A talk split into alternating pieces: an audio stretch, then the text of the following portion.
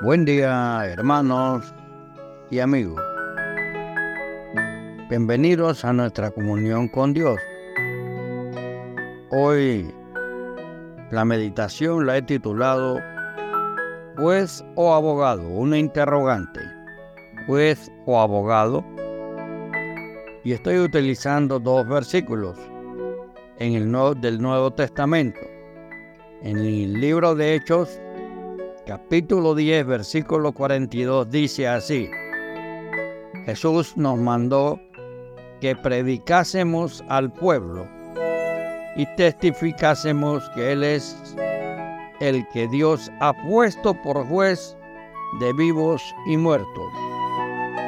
Y en primera Juan 2.1, si alguno hubiere pecado, abogados tenemos para con el Padre a Jesucristo el justo. En primera de Juan 2.1. Vemos aquí la figura de un Jesús que nos mandó a predicar y naturalmente Él es el que nos va a juzgar en un juicio final. Pero también entonces tenemos que posterior a la muerte de Él, Él está como abogado nuestro. Dos figuras.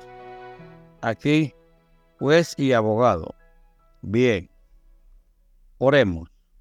Padre, en el nombre de Jesús, santificamos tu nombre en esta hora dándote gracias por tu misericordia. Gracias por tu amor. Padre eterno, Padre de la gloria, Padre del amor, del perdón.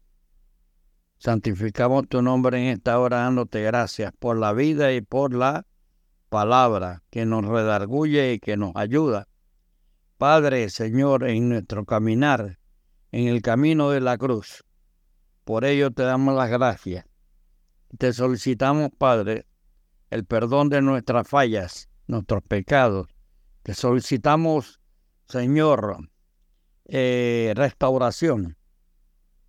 Y en este momento, Padre, bendiciones sobre el grupo que está participando. Bendice nuestras meditaciones, Señor, cada día. Bendice nuestra iglesia, nuestra congregación. Y bendice también, imploramos, Señor, por las dos misiones que se están desarrollando para esta época en Cerro Castillo y Ciudad Esperanza. Que todos los participantes estén, Señor, llenos de fortaleza, de fe, y que el camino de la fe que estamos siguiendo, Señor, tu Espíritu Santo esté en medio de todos nosotros, que haya una, Señor, un derrame de tu Espíritu Santo en medio de nuestros quehaceres. En el santo nombre de Jesús. Amén. Amén y amén. Ok. Juez o abogado. El hombre quisiera contar con Jesucristo como defensor de su casa el día del juicio. Pero esto no es lo que la Biblia dice. El juicio final consistirá simplemente en la aplicación de una pena, pues el veredicto ya fue pronunciado.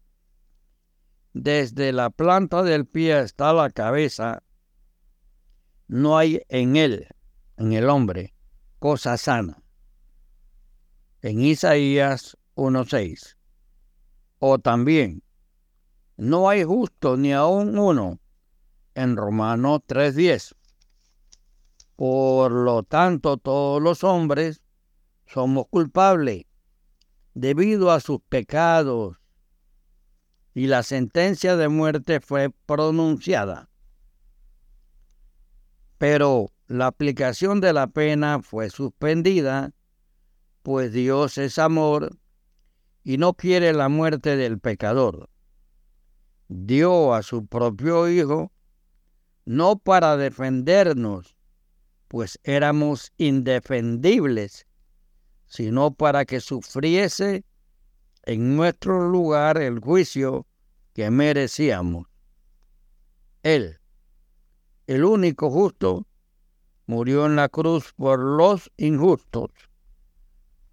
Los que confiesan sus pecados y depositan su confianza en Él, no son personas inocentes, sino personas culpables, pero indultadas. Y la referencia está en Juan 5:24.